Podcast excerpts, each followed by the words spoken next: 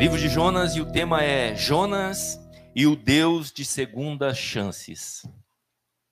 Quero também dizer a você algo que Deus coloca em meu espírito. Você não está aqui nesta manhã por coincidência ou apenas por convite de alguém. Foi o Senhor que te trouxe aqui. Ele deseja falar com você. Quem achou aí o livro de Jonas, diga amém. Quem já ouviu a história de Jonas aí, levanta a mão para eu ver. Amém? Alguns já ouviram, né? Famoso homem que foi engolido engolido por um peixe. Jonas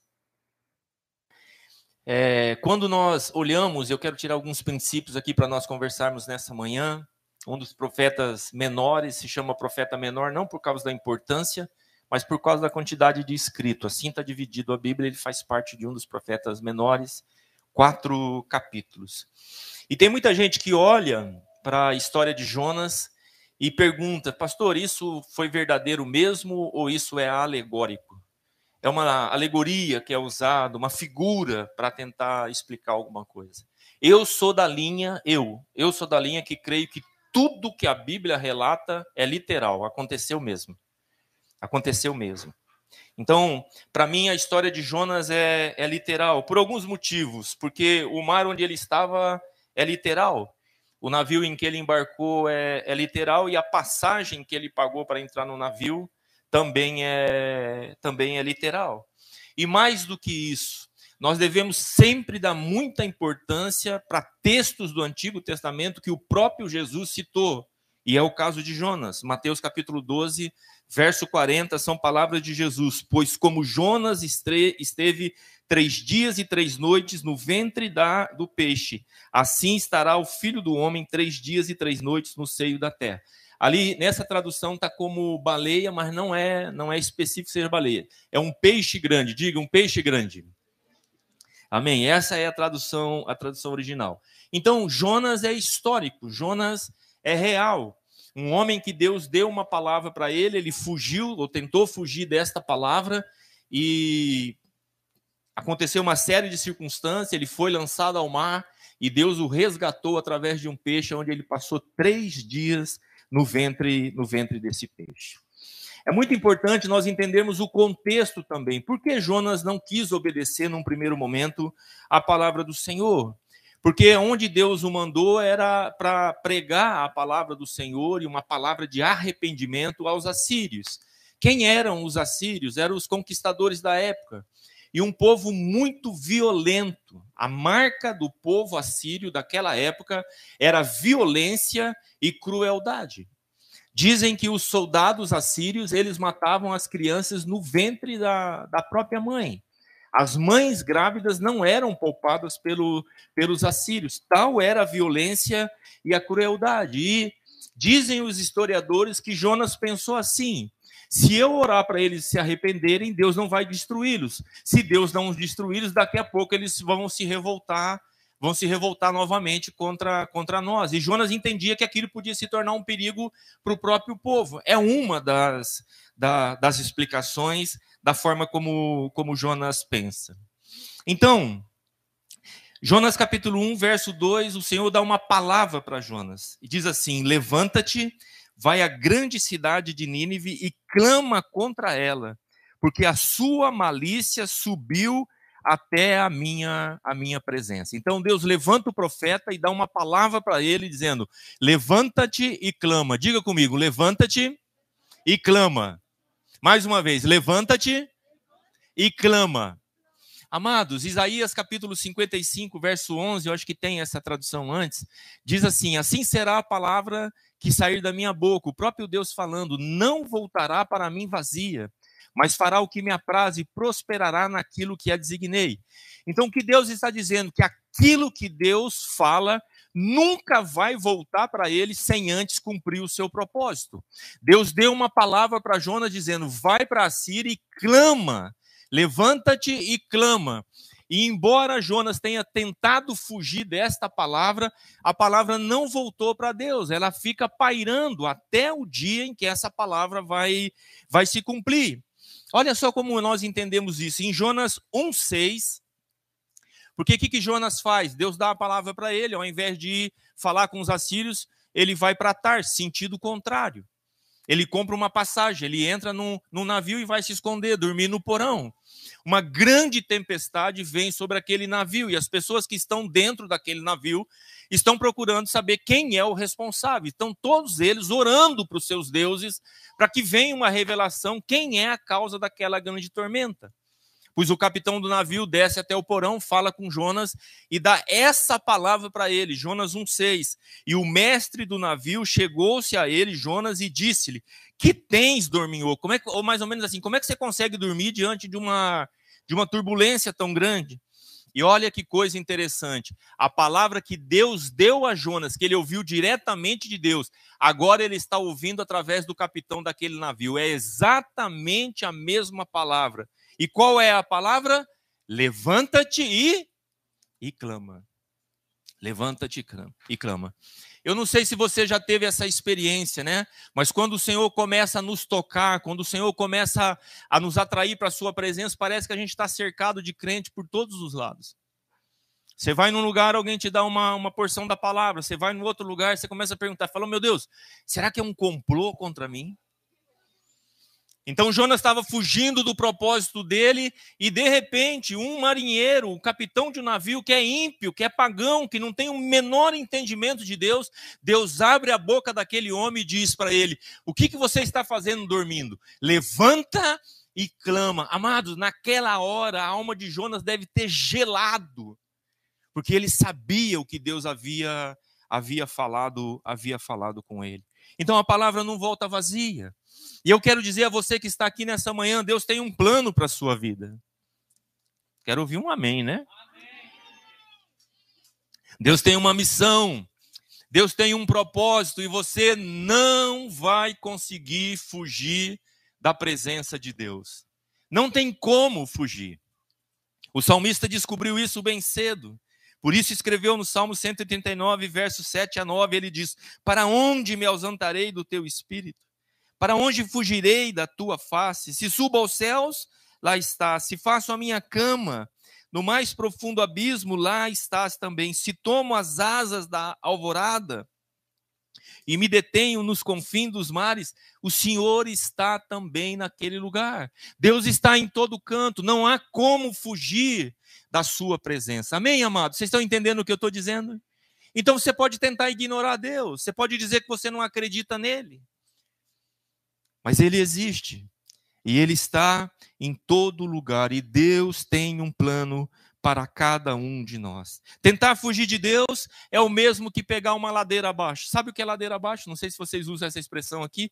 Essa é uma expressão do sul. Ladeira abaixo é descer, descer, descer e descer. E é o que acontece com Jonas quando ele tenta fugir da presença e do propósito do Senhor para a vida dele.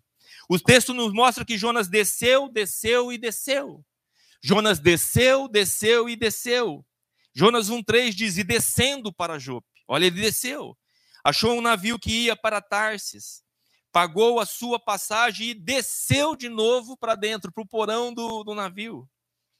Para ir com eles para Tarsis, para longe da presença do Senhor. E no verso 2,6, onde já é a oração de arrependimento de Jonas, de novo ele diz: eu desci, agora ele já está no ventre do peixe, no mais profundo dos mares.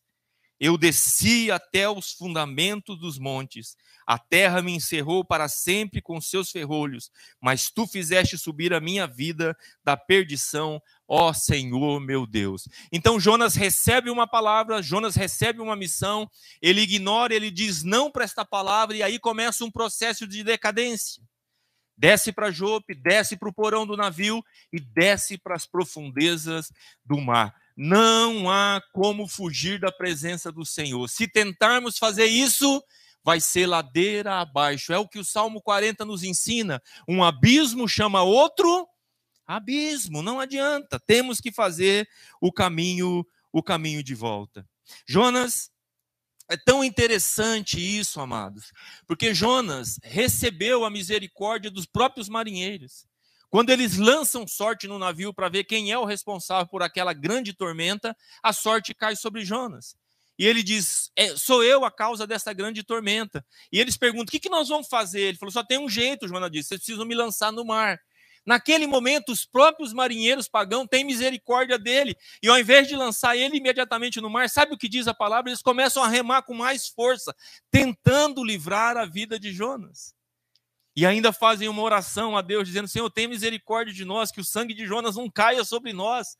Porque a única forma de nos livrarmos é lançando ele no mar. E depois desta oração e deste entendimento, eles lançam Jonas, Jonas ao mar. Mas é interessante que os marinheiros tiveram misericórdia de Jonas e Jonas não estava tendo misericórdia dos, dos ninivitas, dos assírios, né? É interessante.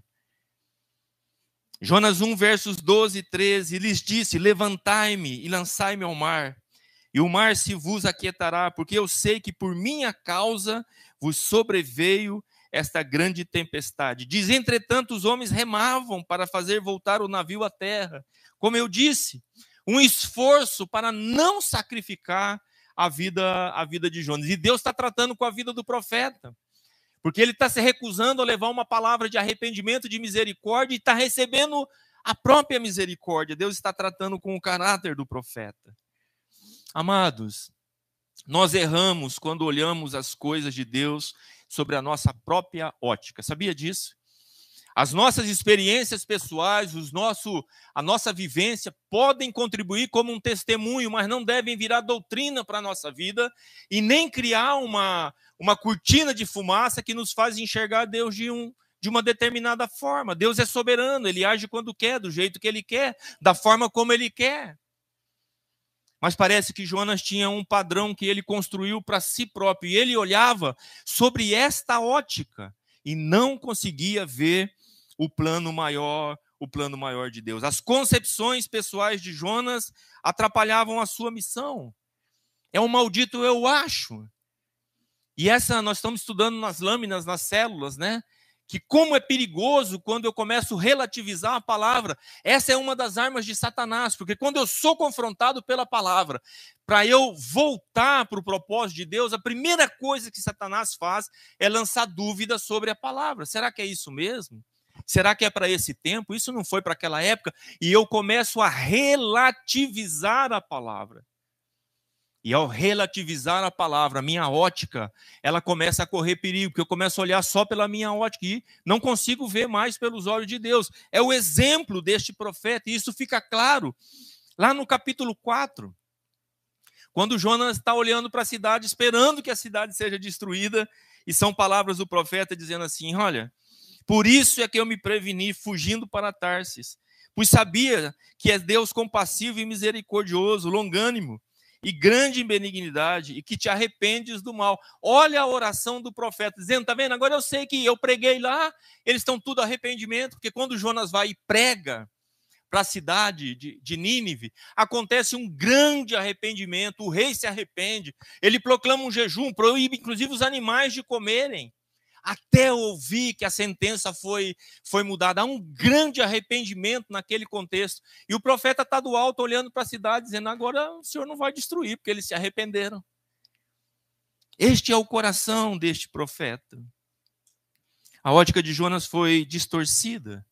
E foi essa ótica distorcida que levou ele para o fundo do abismo, preso três dias no ventre deste grande, deste grande peixe. E lá do profundo do abismo, Jonas então clama ao Senhor. Olha que coisa interessante, porque ele diz assim para Jonas: Levanta-te e clama. Ele se recusa a fazer.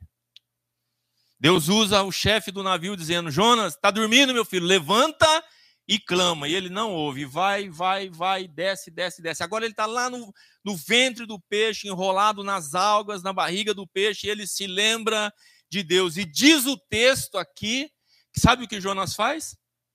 Diz que ele clama. Agora ele clama. Jonas 2, de 1 a 10. E orou Jonas ao Senhor. E é uma oração cheia de entendimento. E orou Jonas ao Senhor, seu Deus das entranhas do peixe, e disse: Na minha angústia clamei ao Senhor, e ele me respondeu. Do ventre do inferno gritei, e tu ouviste a minha voz. Porque tu me lançaste no profundo, no coração dos mares, e a corrente de águas me cercou, todas as tuas ondas e as tuas vagas têm passado por cima de mim. E eu disse: Lançado estou diante dos teus olhos, todavia tornarei a ver o teu santo templo. As águas me cercaram até a alma, o abismo me rodeou e as algas se enrolaram na minha cabeça. Eu desci até os fundamentos dos montes, a terra me encerrou para sempre com seus ferrolhos, mas tu fizeste subir a minha vida da perdição, ó Senhor meu Deus. Quando desfaleci em mim a minha alma, lembrei-me do Senhor e entrou a ti a minha oração no teu santo templo. Os que observaram as falsas vaidades, que observam as falsas vaidades, deixam a sua misericórdia, mas eu te oferecerei sacrifício com a voz do agradecimento, que votei e pagarei do Senhor vem a salvação. E quando Jonas se arrepende e chega no fundo do poço e ele clama ao Senhor, diz a palavra: falou, pois, ao Senhor ao peixe, e ele vomitou Jonas em terra em terra seca. Amados, olha para mim aqui um pouquinho. Qual é a grande mensagem do livro de Jonas? Presta atenção porque tem a ver com a gente. Diz o livro que Deus fala com o mar e o mar fica revolto. Depois Deus fala com o mar de novo e o mar se acalma. Deus dá ordem por um peixe, o peixe vem e engole Jonas. Deus dá ordem ao mesmo peixe e o mesmo peixe vai e vomita, vomita Jonas. Sabe o que o Senhor está dizendo para o profeta e para nós hoje, em 2021? Que toda a natureza se submete e obedece ao Senhor. Mas nós, muitas vezes, como Jonas, estamos endurecidos para não responder e não obedecer a palavra, a palavra do Senhor. E mais, os marinheiros se arrependem. Mostra que eles se arrependem. Eles se convertem ao Deus verdadeiro. Quando eles veem aquele prodígio, aquele milagre acontecendo. Jonas prega para os ninivitas e eles se arrependem. E Deus está usando todas essas coisas, dizendo: olha, o pagão, quando ouve a mensagem, ele se arrepende. E Deus está tratando aqui é com o seu povo, dizendo: eles se arrependem, mas o meu povo continua sem se arrepender. O meu povo, aqueles que são chamados pelo meu nome, continuam obstinados em seu caminho. Então, Jonas não é uma pregação para os ímpios, não é uma pregação para os pagãos. Jonas é uma pregação para a igreja. Jonas é uma pregação para nós que fazemos parte, parte da igreja do Senhor. Se você está entendendo, diga amém. Jonas é. O livro de Jonas é histórico e representa a nossa própria natureza. Acima de tudo, é uma mensagem para a igreja, para aqueles que são chamados filhos de Deus. Filhos de Deus. E eu quero concluir fazendo algumas perguntas aqui, para a gente orar depois. Sabe quem é Jonas? Jonas sou eu. Sabe quem é Jonas? Jonas é você. Jonas sou eu e Jonas somos cada um, cada um de nós. Presta atenção, ó. Quantos de nós aqui ainda lutamos com as orientações de Deus?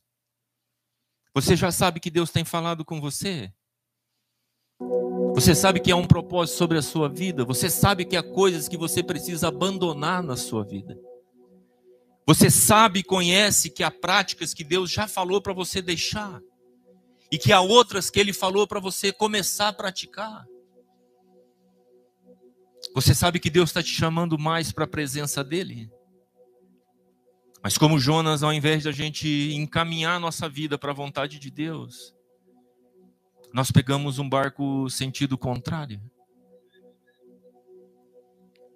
Temos o livre-arbítrio.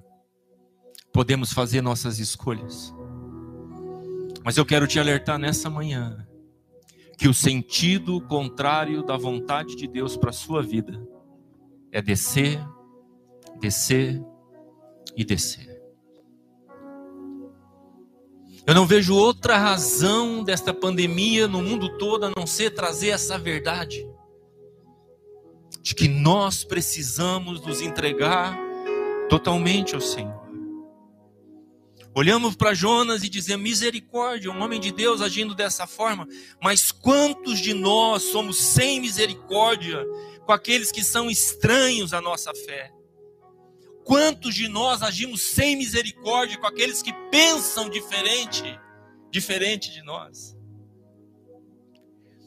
Há tanta hipocrisia que nós precisamos quebrar. Nós julgamos as pessoas às vezes por um cigarro que ele tem na mão. A gente vê uma pessoa e diz: lá vai um ímpio. Sabe como eu vejo, amados? Que o cigarro mostra o que é interno, mas está cheio de gente invejosa, mentirosa.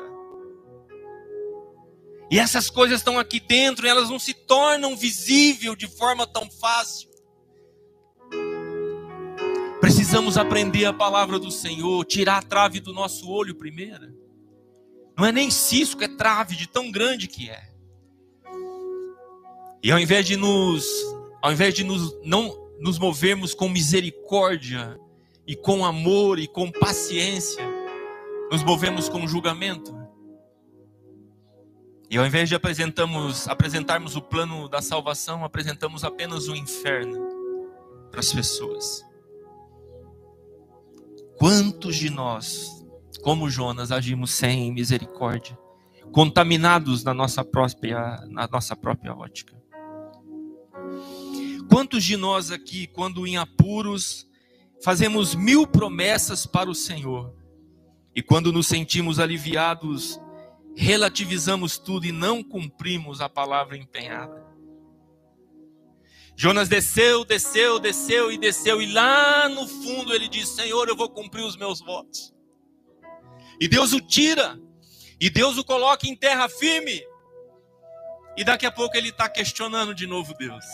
Eu sabia que o Senhor era um Deus de misericórdia. Eu sabia que o Senhor é um Deus que se arrepende. Ele está com raiva de Deus. E a conversa termina com uma pergunta de Deus para Jonas: É justo isso, Jonas? Ele estava num lugar com sol, cansado. Deus fez brotar uma árvore de um dia para o outro, colocou sombra sobre Jonas, ele gostou bastante. A gente gosta dos favores de Deus.